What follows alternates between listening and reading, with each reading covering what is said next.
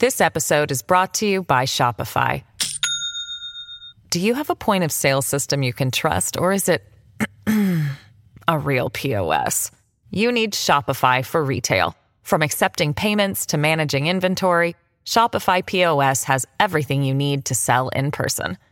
Go to shopify.com/system all lowercase to take your retail business to the next level today. That's shopify.com/system. La política busca el poder y el dinero es la base de la economía que sustenta al poder. Poder y dinero con Sergio Berenstein, Fabián Calle y Santiago Montoya. Comenzamos. Bienvenidos a otro programa Poder y Dinero aquí por Americano Media y Radio Libre AM 790. Bueno. Hola Fabián, ¿cómo te va? Te estábamos esperando porque necesitamos, nos acostamos tarde, estuvimos contando hasta última hora y bueno, ayer hicimos con, con Sergio Bernstein, te, echamos de menos tu análisis eh, en un momento que es fundamental, Fabián, fundamental para los Estados Unidos. Creo que la de ayer ha sido una elección que ha dejado mucho material para, para el comentario, pero sobre todo mucho material para el protagonismo de nosotros, los, los latinos, Fabián.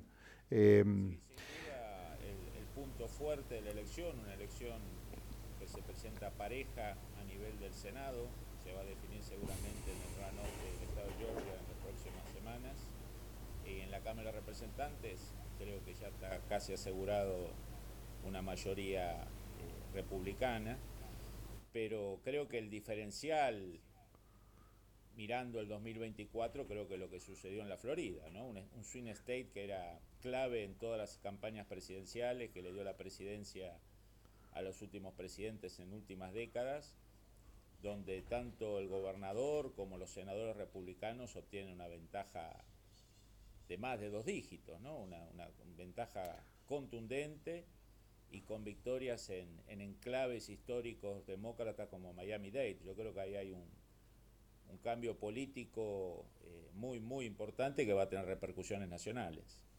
Podríamos decir, Fabián, que básicamente ese resultado en la Florida, la, eh, claramente la consolidación del liderazgo de Ron DeSantis, que eh, realmente nosotros aquí en Poder y Dinero a lo largo de los programas lo habíamos visto venir porque eh, ve, venía realmente recortándose muy bien. Y además eh, el protagonismo latino. Yo no estoy, a pesar de, de, todos los datos positivos que nos deja esta elección, yo creo desde, desde Florida, a mí me parece que no, no, no de todas maneras no me deja, no me deja conforme, me quedé con muchas dudas eh, porque verdaderamente no entiendo eh, el comportamiento en algún punto del voto demócrata. Y la verdad que yo no, digamos, no es que yo lo tenga que entender o me tengan que preguntar a mí cómo eh, votar, pero verdaderamente cuando veníamos analizando contigo y con Sergio aquí en Poder y Dinero y hemos tenido también con otros de los de las grandes figuras de, de la casa, hemos tenido varios intercambios en los programas. Ayer tuvimos a Gaby Peroso eh, también en nuestro programa de Poder y Dinero como invitada súper de lujo. Pero hemos ido analizando y hemos visto que eh, principalmente en las preocupaciones que surgían en las encuestas se recortaba claramente el tema de la economía, por supuesto la inflación primero que nada, y también el tema de la criminalidad. Eh, ahora, el tema, de la, el tema de la economía, Fabián, eh, nos hemos cansado de, a mí me parece que no hay nadie en la audiencia, pero yo creo que no debe haber ningún americano en realidad que ignore que eh, el tema de la economía es responsabilidad del gobierno eh, federal, mientras que el tema de la criminalidad eh, en los Estados Unidos, ahí tiene mucho que decir, la responsabilidad principal es de los estados. Ahora, la economía se cae a pedazos, y estamos en una situación donde no solamente los azotes que venimos recibiendo, y yo, eh, Fabián, si digamos a veces nosotros, bueno, nos conocemos hace mucho y tenemos mucha gimnasia de trabajar juntos, pero empiezo por pedirte disculpas a vos y a la audiencia si uso una palabra fuerte que a alguien le trae malos recuerdos, pero nosotros necesitamos cuidar a esta gran nación en sus elementos fundamentales. Y la palabra que se me ocurre para el tema económico es la quimioterapia. Nosotros estamos recibiendo una quimioterapia y la quimioterapia, lamentablemente, cuando uno tiene una enfermedad grave, que puede, la quimioterapia puede ser efectiva, puede, quizás son cuatro o cinco aplicaciones, tres, y, bueno, pero tiene un impacto secundario tremendo a veces. Eh, hemos recibido apenas, podemos decir en esta, en esta analogía, una dosis o quizás dos, y nos faltan más de las que hemos recibido. Y esa palabra fea que tengo que usar es en realidad tan fea quizá como, eh, como lo que está ocurriendo en materia económica. La inflación core había eh, mandado, circulado en nuestro chat interno de, Poder y Dinero, junto con la producción también había circulado la información de la Fed de Cleveland. Eh, la inflación core no cede, Fabián, a pesar de otros 75 puntos básicos más que, que la Fed nos, clavó el, 2 de, noviembre. Y, sigue el viaje, sigue el viaje hacia tasas más altas, hacia enfriar el mercado laboral. Son todos malos datos y son todos temas que dependen del gobierno eh, del presidente Biden. Y el tema de la criminalidad resulta que eh, precisamente es más alta en los estados que gobiernan los demócratas. Aquí es donde yo te pregunto a vos, ¿qué, qué, qué es lo que votan los demócratas? Porque nosotros los latinos, que vemos con admiración desde siempre a los Estados Unidos, el que lidera el mundo, pero en particular lo tenemos acá en América, eh, y lo veíamos a los Estados Unidos, bueno, está bien, estaban los republicanos, estaban los demócratas, y yo te digo, cuando yo era chico, ¿no? Vamos a decir 30 años atrás, si querés, Fabián. Cuando yo era chico, eh, los de, bueno, los demócratas uno ya sabía que les gustan, les gusta aumentar los impuestos, les gusta más el gasto público. iniciar eh, guerra. Iniciar guerras. Eh, los republicanos, eh, digamos, confían más en, el sector privado, en el esfuerzo de la gente, pero en definitiva uno decía, esos son los Estados Unidos y no podemos decir que los demócratas no han hecho nada para que los Estados Unidos sea el país más importante del mundo. Ahora, esos demócratas eran demócratas que votaban para que la economía funcionara, para que, y bueno, después el gobierno demócrata te aumentaba los impuestos y, venían los republicanos para arreglar el, desquicio, pero quiero decirte, los demócratas votaban por algo. ¿Y a qué votaron ahora? ¿Votaron por más criminalidad? ¿Votaron por más inflación? Fabián, yo tengo que entender que los demócratas que votaron candidatos eh, propios eh, quieren más crimen, quieren que los, quieren que los asalten, quieren eh, tener más inflación, quieren tener que mudarse o no poder acceder a, una propiedad, quieren no poder cambiar el carro, ¿qué es lo que eh, quieren? O, quieren, por ejemplo, eh, avalar la penetración de China, de Irán, de Rusia. yo no creo que el votante demócrata en realidad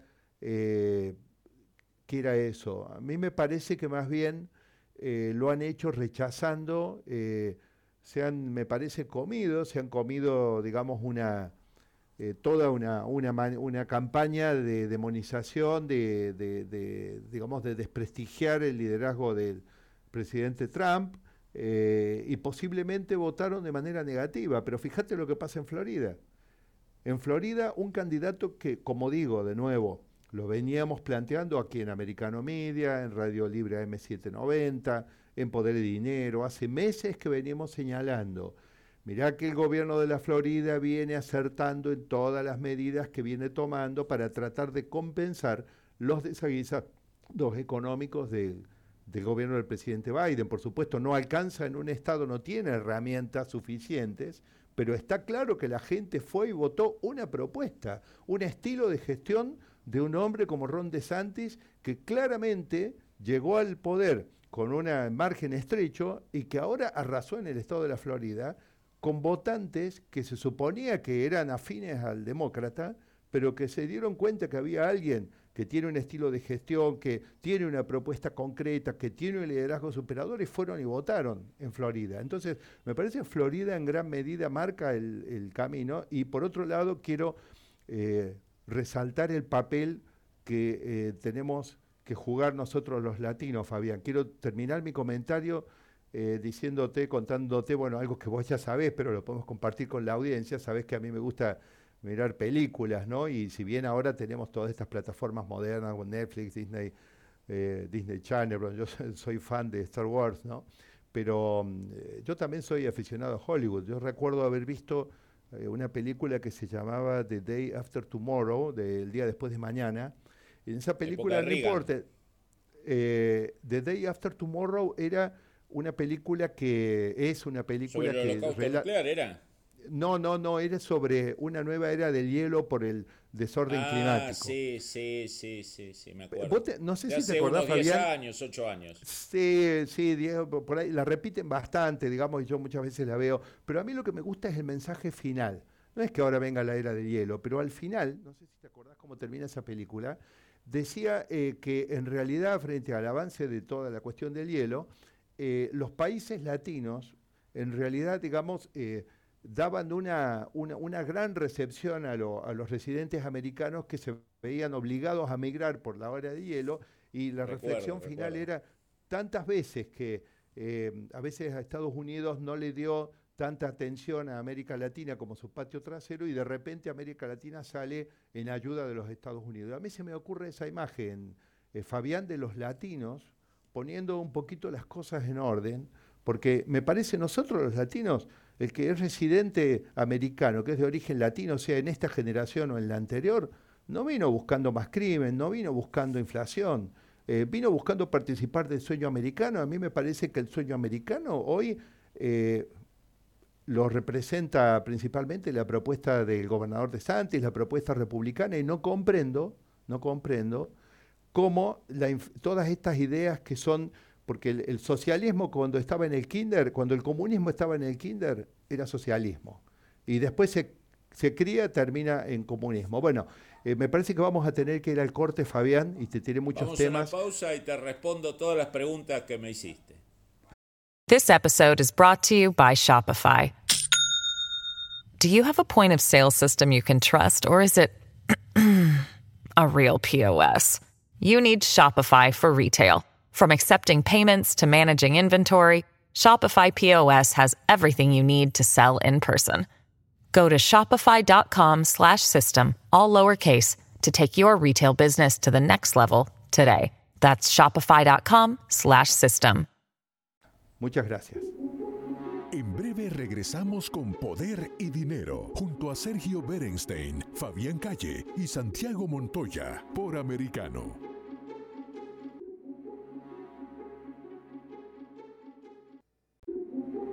Estamos de vuelta con Poder y Dinero, con Sergio Berenstein, Fabián Calle y Santiago Montoya, por Americano.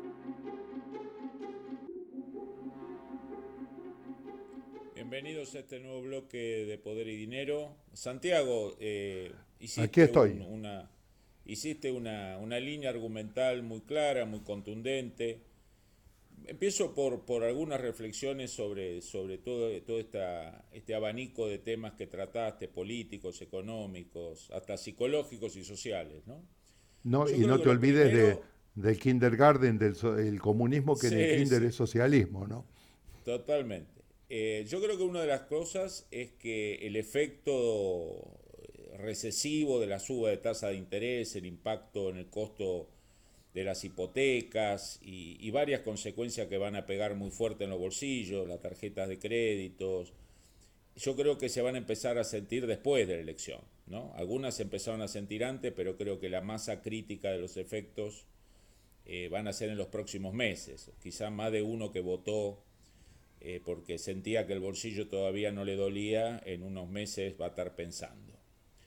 Segundo argumento, me parece que los demócratas han desarrollado, a diferencia de la época de Clinton o, de las épocas anteriores, han desarrollado una, una, visión de Estados Unidos no como una sociedad de ciudadanos, sino como tribus, ¿no? O sea, una, una estrategia electoral segmentada que apunta a dividir por color, por sexualidad, por digamos, una, una, algo que los padres fundadores seguramente no estarían muy contentos, ¿no? esta idea de que todos los ciudadanos americanos son iguales y viven bajo la misma constitución.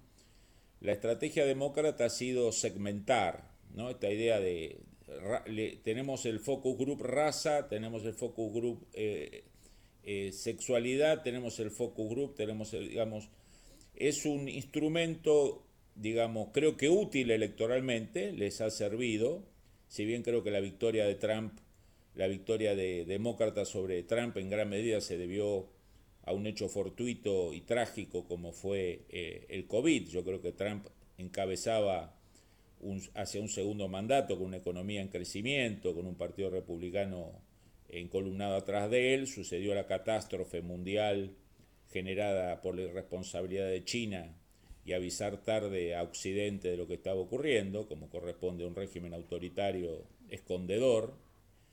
Eh, y bueno, se sucede este, este todos contra Trump, que deriva en una fórmula muy particular y política, Santiago. Me parece que hay que evaluar que Biden es un presidente de un solo mandato, ¿no?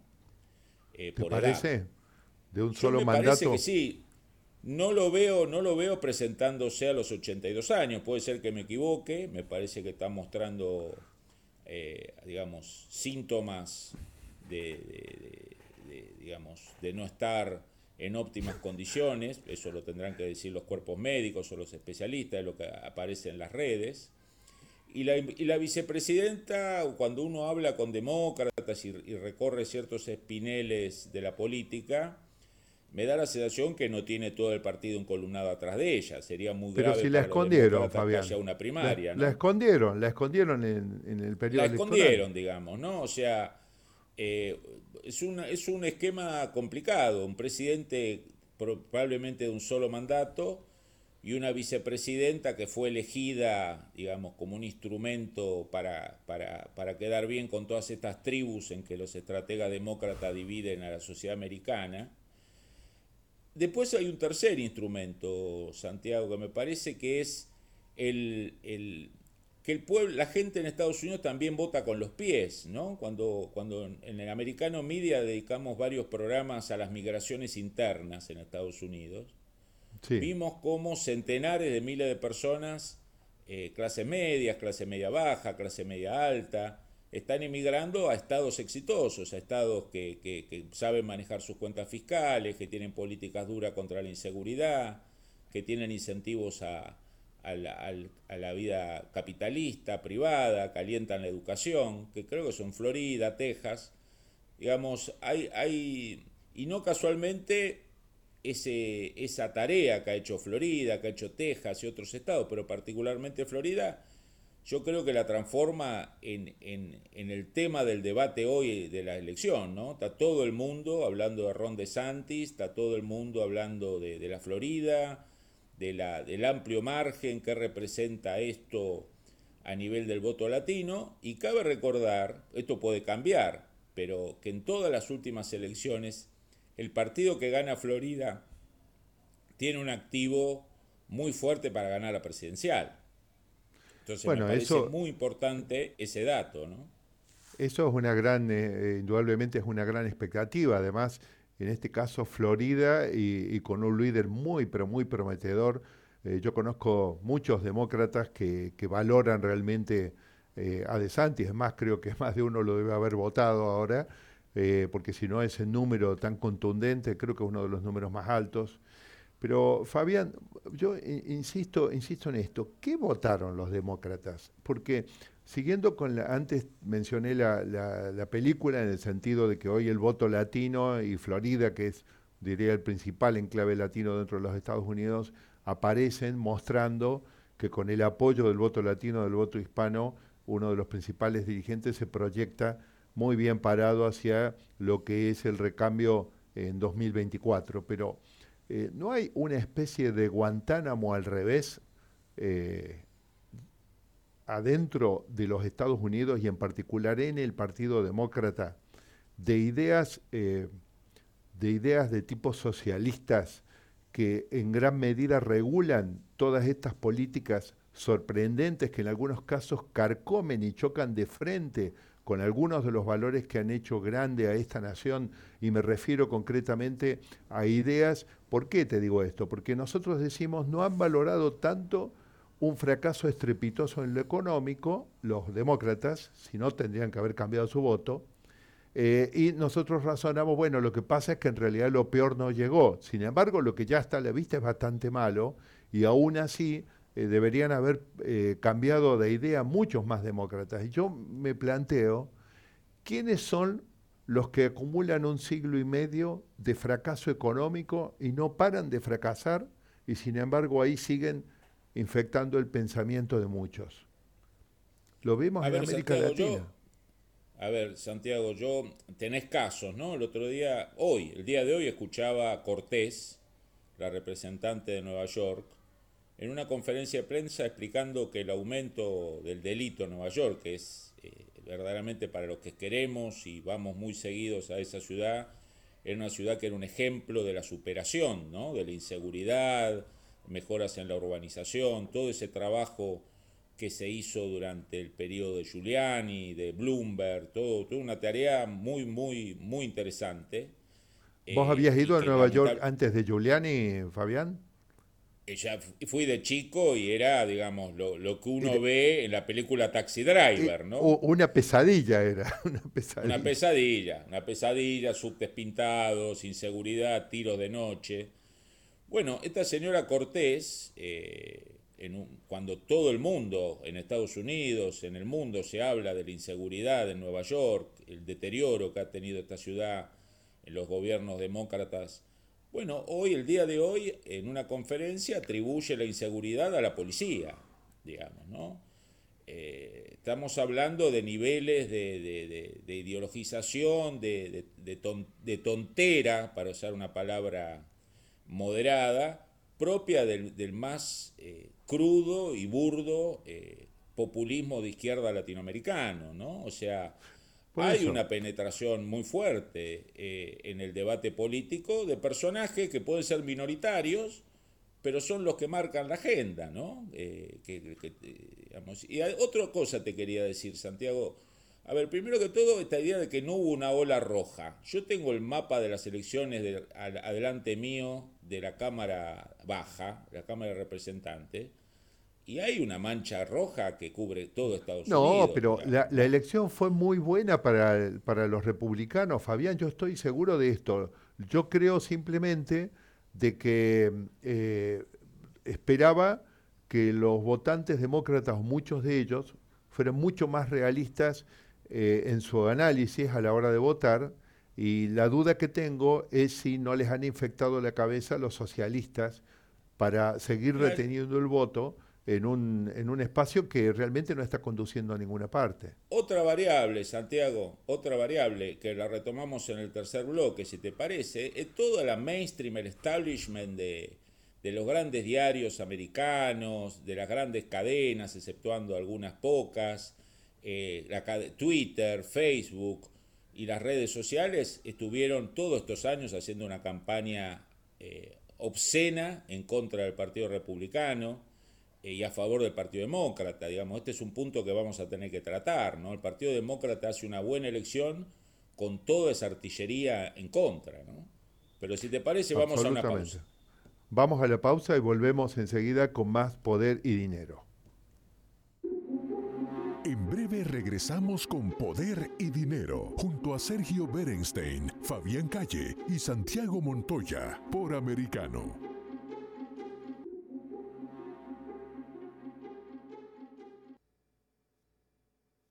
Con más Poder y Dinero para la audiencia de Americano Media y Radio Libre AM790.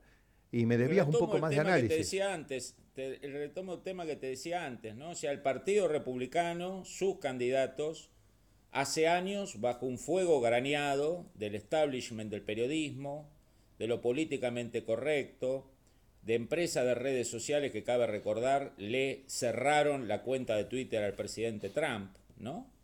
Eh, con Facebook aportando abiertamente al Partido Demócrata. Yo creo que todas estas variables, toda, toda elección del Partido Demócrata en los últimos años hay que mirar atrás el aparato propagandístico de redes sociales y de prensa que había atrás, ¿no?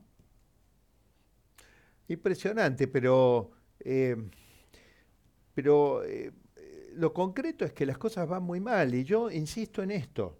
Eh, acá básicamente a nivel mundial uno veía un esquema, el esquema basado en el, digamos, en el capitalismo, todo el mundo occidental liderado por los Estados Unidos, tradicionalmente hubo un polo donde el marxismo se instaló, la Unión Soviética, se pegó un porrazo, anduvo mal, se instaló, se mantuvo en Cuba, mira cómo le va, ¿eh? se extiende a Venezuela, infecta, fíjate, todos los países de la región donde ha habido la ola socialista, izquierdosa, a todos les ha ido mal. Eh, América Latina en esos países no hace más que acumular pobreza y fracasar.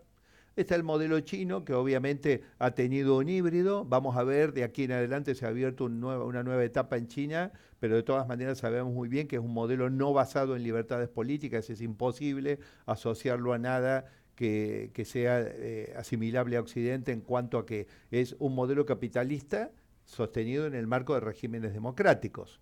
Ahora, eh, los únicos que, que, se, que vuelven y que se mantienen en el poder fracasando continuamente eh, son los de izquierda, porque cuando en la misma región aparece un gobierno que es de centro de derecha o de derecha, apenas algo no le sale bien, aunque sea porque hubo un hecho internacional, porque vino la pandemia, porque fue la crisis de las hipotecas subprime, porque ocurrió algo en el mundo, porque vino la guerra, enseguida, eh, a través de, por supuesto, con un gran protagonismo de todos estos aparatos mediáticos que vos estás planteando, aparecen de nuevo los que nunca traen soluciones.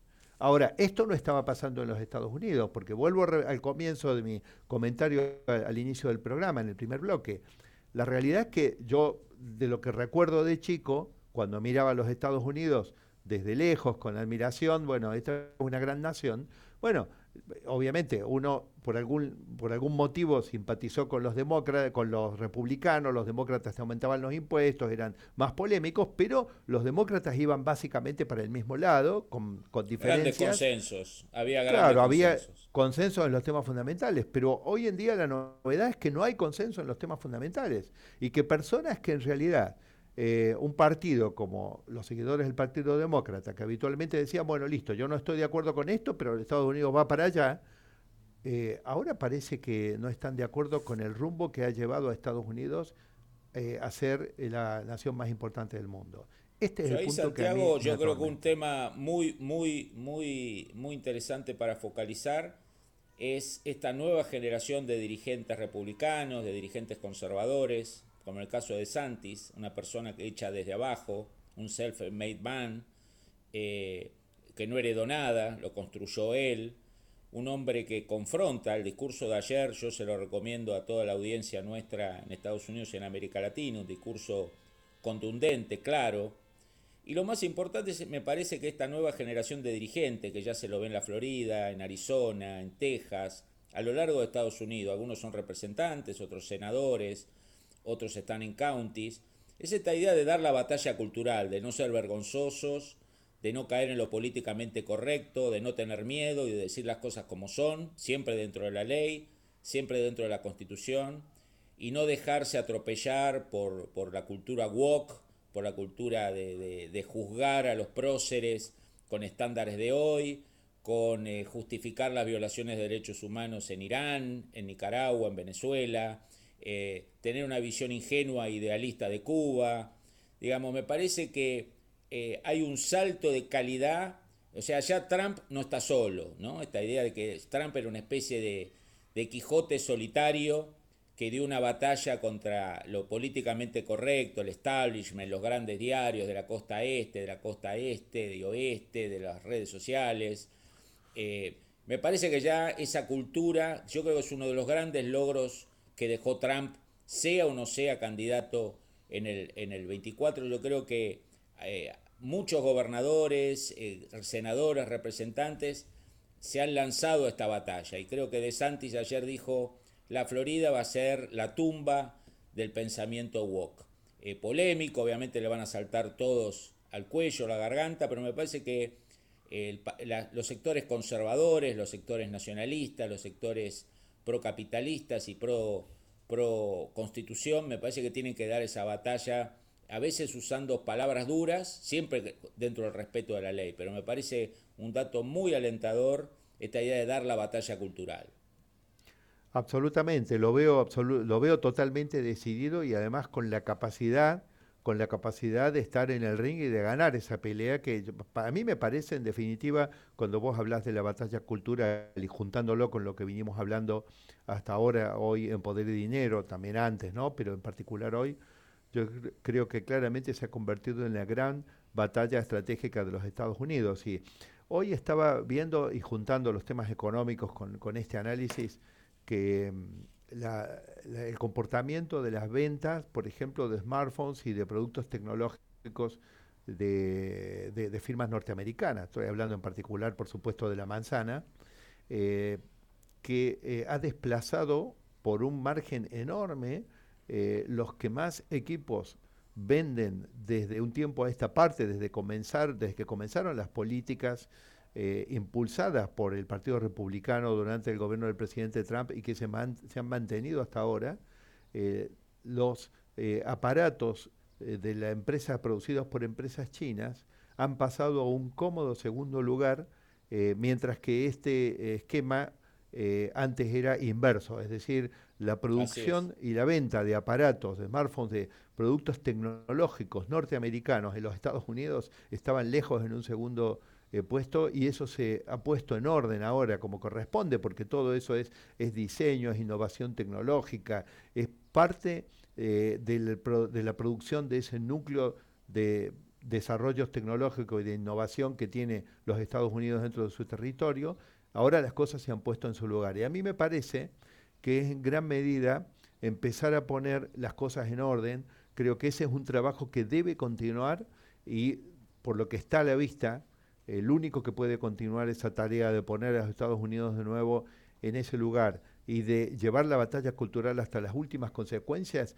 por supuesto, con la tolerancia, como vos decís, en el marco de la democracia, de las instituciones, de la Constitución, pero volver a poner, eh, a solidificar los pilares, que son los valores que llevaron a los Estados Unidos eh, al lugar que siempre han tenido. También vamos a reconocer que a veces la evolución del tiempo, de las sociedades, te lleva a tener que actualizar algunas de las formas en que hacíamos las cosas. Esto no lo voy a discutir, pero lo que no cabe ninguna duda es que el rumbo es el que marca un líder como Ron DeSantis, el que marca en particular las ideas conservadoras que anidan en el Partido Republicano. Esto, eh, Fabián, yo eh, creo que la, elección ayer, como vos dijiste, fue buena, nada, no, no entiendo quién es el que quiere instalar alguna idea de frustración. Seguramente son esos mismos grandes medios que se han ocupado de eh, tirarle todo lo que podían al Partido Republicano. La elección fue muy buena, pero sin ninguna duda eh, todavía falta, falta un trecho importante y lo que además tengo que decir es que el trecho importante que falta estos dos años me parece que van a ser todavía peores que los dos primeros, Fabián. Y además, eh, Santiago, lo, lo, vamos a complementar en el cuarto bloque, en nuestro último bloque, pero fíjate en política exterior. La administración Biden continúa en bajo, digamos, sin confesarlo abiertamente, eh, con, la, con, la, dureza contra China, que fue un logro de la administración de Trump. Cuando se fue criticado, que era guerrero, que era hostil a China, cuando uno lee los documentos sacados por la Casa Blanca recientemente y el Pentágono recientemente, lo que uno ve claramente es una postura totalmente anti-China. China es el enemigo geopolítico. O sea, el Partido Demócrata con bajo perfil y haciéndose el tonto, sigue el tema China. Los acuerdos de manera culposa, Fabián, culposo. De manera son culposos. son culposos. El acuerdo de Abraham, gran logro de, de, Trump y de, y de su equipo de política exterior, que acercaron a Israel a los países del Golfo y ayudaron a, ayudan a presionar eh, a Irán. El tema migratorio con México fue atacado eh, por, los demócratas y la política migratoria hacia México es la continuidad. Digo, los demócratas en eso son inteligentes, digamos, las grandes líneas las continúan vergonzosamente y en secreto y le dan capital simbólico a sus minorías intensas, con aborto, con, digamos, creo que sería bueno retomar este, este, este, este punto eh, en, el, en el cuarto bloque, ¿no? Porque me parece que una de las habilidades del Partido Demócrata es cubrir los grandes temas de política exterior y los temas económicos con estos temas tribales, ¿no? que les interesan a minorías intensas. Me parece que el tema económico queda muchas veces tapado por ese uso hábil. Pero bueno, lo retomamos en el cuarto bloque, si te parece, Santiago. Vamos al corte, dale. Bienvenidos nuevamente a Poder y Dinero, el cuarto y último bloque. Fabián, ¿sabés que para continuar esa conversación que traíamos recién sobre cómo los, los demócratas han ido haciendo de manera culposa, eh, siguiendo algunas de las políticas que, que introdujo el Partido Republicano, te quería, te quería contar muy rápidamente de un, de un pájaro que vive, que vive al sur del continente, ¿eh? no sé si, si, lo, si lo conocen en Estados Unidos, pero se llama el tero. Y como los depredadores, eh, los depredadores buscan, ustedes vieron que los depredadores buscan los huevos eh, de las especies, de las tortugas, y entonces se alimentan de eso, los lagartos y otros depredadores. Básicamente el pájaro para tratar de proteger el lugar donde tiene el nido, lo que hace es poner los huevos en un lugar y se desplaza, digamos, suficiente cantidad de, metros o de pies y a una cierta distancia cacarea, hace el cacareo típico del pájaro que acaba de poner, del ave que acaba de depositar sus huevos. Entonces, eh, hacen esto. Es un eh, buen ejemplo. Continúan, con las políticas, eh, pero lo hacen mal. Por ejemplo, hablábamos del tema de la criminalidad. ¿Qué pasó con la política de seguridad, Fabián? ¿Cuánto tiempo demoró la administración del presidente ¿no? Chicago, Nueva York, Los Ángeles, con indicadores peores que países de Centroamérica, ¿no? Y es uno de los motivos, de los motivos de las migraciones internas de capas medias, de capas medias altas, de capas medias bajas, que buscan eh, seguridad en estados como, Florida, como Texas. Uno de los factores cuando se miran las encuestas no solo es el, clima más pro-business, eh, sino que también hay una, una preocupación muy creciente por la seguridad física. Mirá, vos sabés que a tal punto echan permanentemente cortinas de humo, intentan confundir algunos medios que obviamente responden a los intereses del Partido Demócrata, que eh, vinculan algunas de estas corrientes migratorias a cuestiones del clima. ¿eh? Entonces, como Florida, como Texas, son estados con un clima más moderado. Eh, claro, como recién ahora Florida tiene un clima moderado. Florida claro, sol desde ahora. Claro, los últimos cientos de años Claro. Al norte era, era, todo soleado. estilo Noruega, Florida, está bien. Claro, claro, totalmente. Entonces, bueno, son argumentos tan ridículos. Ahora, ¿vos te acordás cuándo esta administración se empezó a ocupar del tema de seguridad? ¿Cuándo salió el documento de seguridad de esta administración? No, no, no, digamos. A, ver, Santiago, eh, acá yo creo que hay que, que dar un, el Partido Demócrata, que ataca tanto a la Corte Suprema y que la ha usado tanto en la campaña eh, para poner en el centro del tema el aborto, para que no se hable de la economía, que no se hable del costo de, lo que uno paga en tarjeta de crédito, el valor de los carros, el valor de la gasolina, el valor de la, digamos, de, las viviendas. Uno de los temas claves eh, que han metido en el centro de la escena esta idea de que la Corte Suprema quiere avasallar los derechos.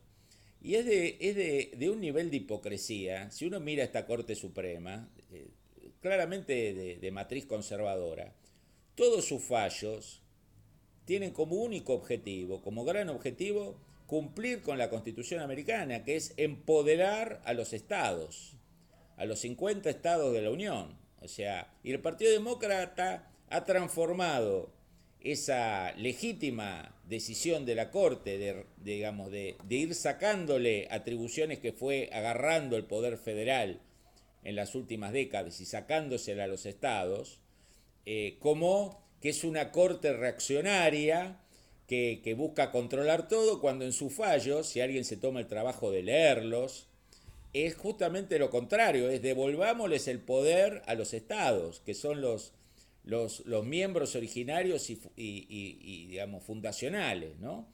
E, este es un claro ejemplo de la manipulación, eh, aprovechando que quizás el 95-98% de la gente no leyó el fallo, esta idea de que hay una corte de jueces oscuros y conservadores que quieren apropiarse de las cosas, digamos, ¿no? Este es un buen ejemplo. ¿Sabes qué me parece eso? Había un lema de alguien muy, muy nefasto que decía, miente, miente, que algo quedará. Sí, Goebbels, el, secretario, el jefe de prensa. No, pero por eso, cuando llegamos a este punto, nos damos cuenta que esto verdaderamente está desquiciado. Pero yo, Fabián, con, todavía nos quedan unos minutos del programa de hoy, no quiero quedarme con toda esta basura, con toda esta cuestión de, andar usando aves para analizar eh, la política, de tratar de entender qué les pasa por la cabeza a un votante eh, demócrata eh, que, bueno, que mantiene ahí su voto cuando no le dan ninguna respuesta.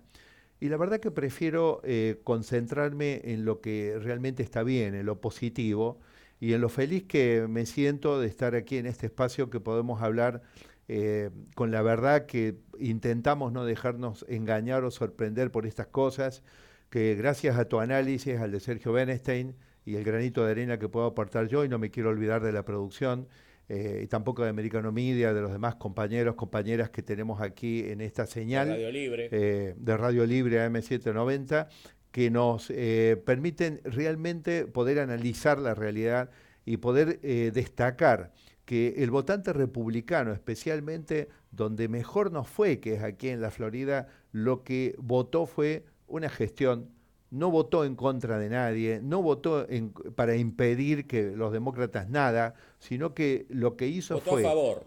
votó, a favor, votó, votó para adelante, votó es reconociendo una manera diferente de pararse frente a la pandemia, reconoció que trata de ayudar con el tema de la inflación, de los impuestos, usando todas las herramientas que tiene un Estado para tratar de marcar ese camino, también el tema del desempleo. Eh, no, nadie mano votó dura contra en Florida. la inseguridad, Santiago, ¿no? mano dura contra la inseguridad, mano dura, mano justa. Y no ingenuidad con el régimen cubano. Mano por supuesto, ¿te acordás cuando vinieron con, lo, con la inversión? Así, lo tratamos en poder de dinero. A, los castristas en Cuba con inversiones de, de, pequeñas empresas eh, americanas, ¿no? Una de las grandes ideas demócratas de ayudar a los castristas. Bueno, hemos hablado con dirigentes, con militantes que eh, están dando su vida para tratar de, que haya una Cuba libre, que, que no, nos, advertían, en realidad eh, los gobiernos demócratas eh, son más fáciles de engañar y de sorprender que los gobiernos republicanos por este si te tipo acordás, de Santiago, cuando salió en la prensa esta, entre comillas, brillante idea demócrata de ayudar al régimen cubano a juntar plata, seguramente para ser robada y repartida en su oligarquía, eh, nosotros entrevistamos en Americano Media a una periodista, una joven periodista cubana, que muy valerosamente era corresponsal de medios españoles de Cuba, que nos Camila, si, no, si me recuerdo bien. ¿Te acordás?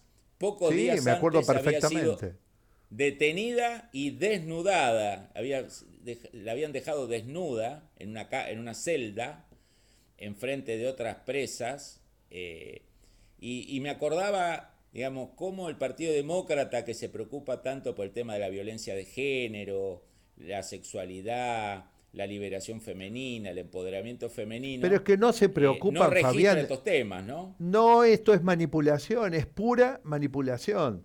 Por eso eh, yo no, la verdad me, hiciste enojar otra vez con las ideas esas que tienen los demócratas, pero no, no me quiero ir así, no me quiero ir así el día de hoy porque ha sido, ha sido una doble jornada, digamos que coronó un proceso un poco más largo, ¿no es cierto? Donde yo creo que eh, los resultados en Florida y además lo orgulloso que estoy como latino, Fabián, de que los latinos hayan cumplido, los votantes hispanos, eh, volcándose de manera masiva, dándole a Ron DeSantis eh, al Partido Republicano en Florida a través de Ron DeSantis, de Marco Rubio. Una, una, unos resultados. una elección apabullante. Apabullante, los aplastó realmente y que verdaderamente me parece que esto es lo positivo, es decir, el estado de la Florida hoy es el que no solamente el que puede estar marcando cómo puede ser el devenir del recorrido de acá hasta la elección presidencial en 2024, sino que me parece que es hoy en gran medida el que está eh, marcando el camino y el que puede recoger, bueno, veremos cuál es evidentemente la, la, evolución de, de la situación del liderazgo y los demás temas del presidente Trump. Me parece, me parece que Americano Media, eh, Radio Libre, es un ejemplo de la decisión de dar la batalla cultural, ¿no? Eh, me parece que somos, somos protagonistas eh, honrados y agradecidos de esta construcción de, construcción de medios que enfrentan a estos gigantes que digamos que tratan por intereses económicos seguramente y de otro tipo de llevar a Estados Unidos hacia el camino equivocado. O sea, cuando yo digo batalla cultural, eh, de decir las cosas como son, eh, respetando la Constitución, los valores americanos, teniendo en cuenta la responsabilidad que tiene Estados Unidos en el mundo. Imagínate un mundo que tenga un Estados Unidos dominado por el espíritu woke. ¿No? ¿Quién combate, la, ¿quién combate las guerras por la libertad? ¿Quién enfrenta los autoritarismos? ¿no? Fabián, yo creo que no, nos toca terminar, terminar este, esta, entrega de hoy de Poder de Dinero, un día tan especial. Eh, esa batalla cultural que vos estás señalando, decirle a toda nuestra audiencia, Americano Media, Radio Libre, AM790, cuenten con nosotros, con Poder de Dinero, con los tres que salimos aquí al aire, con nuestra producción, con todos nosotros, para dar esa batalla cultural. Así es, Pequeños Quijote contra los gigantes, así es. Santiago, un saludo a toda la audiencia, si Dios quiere, nos vemos en el próximo programa. Hasta la próxima.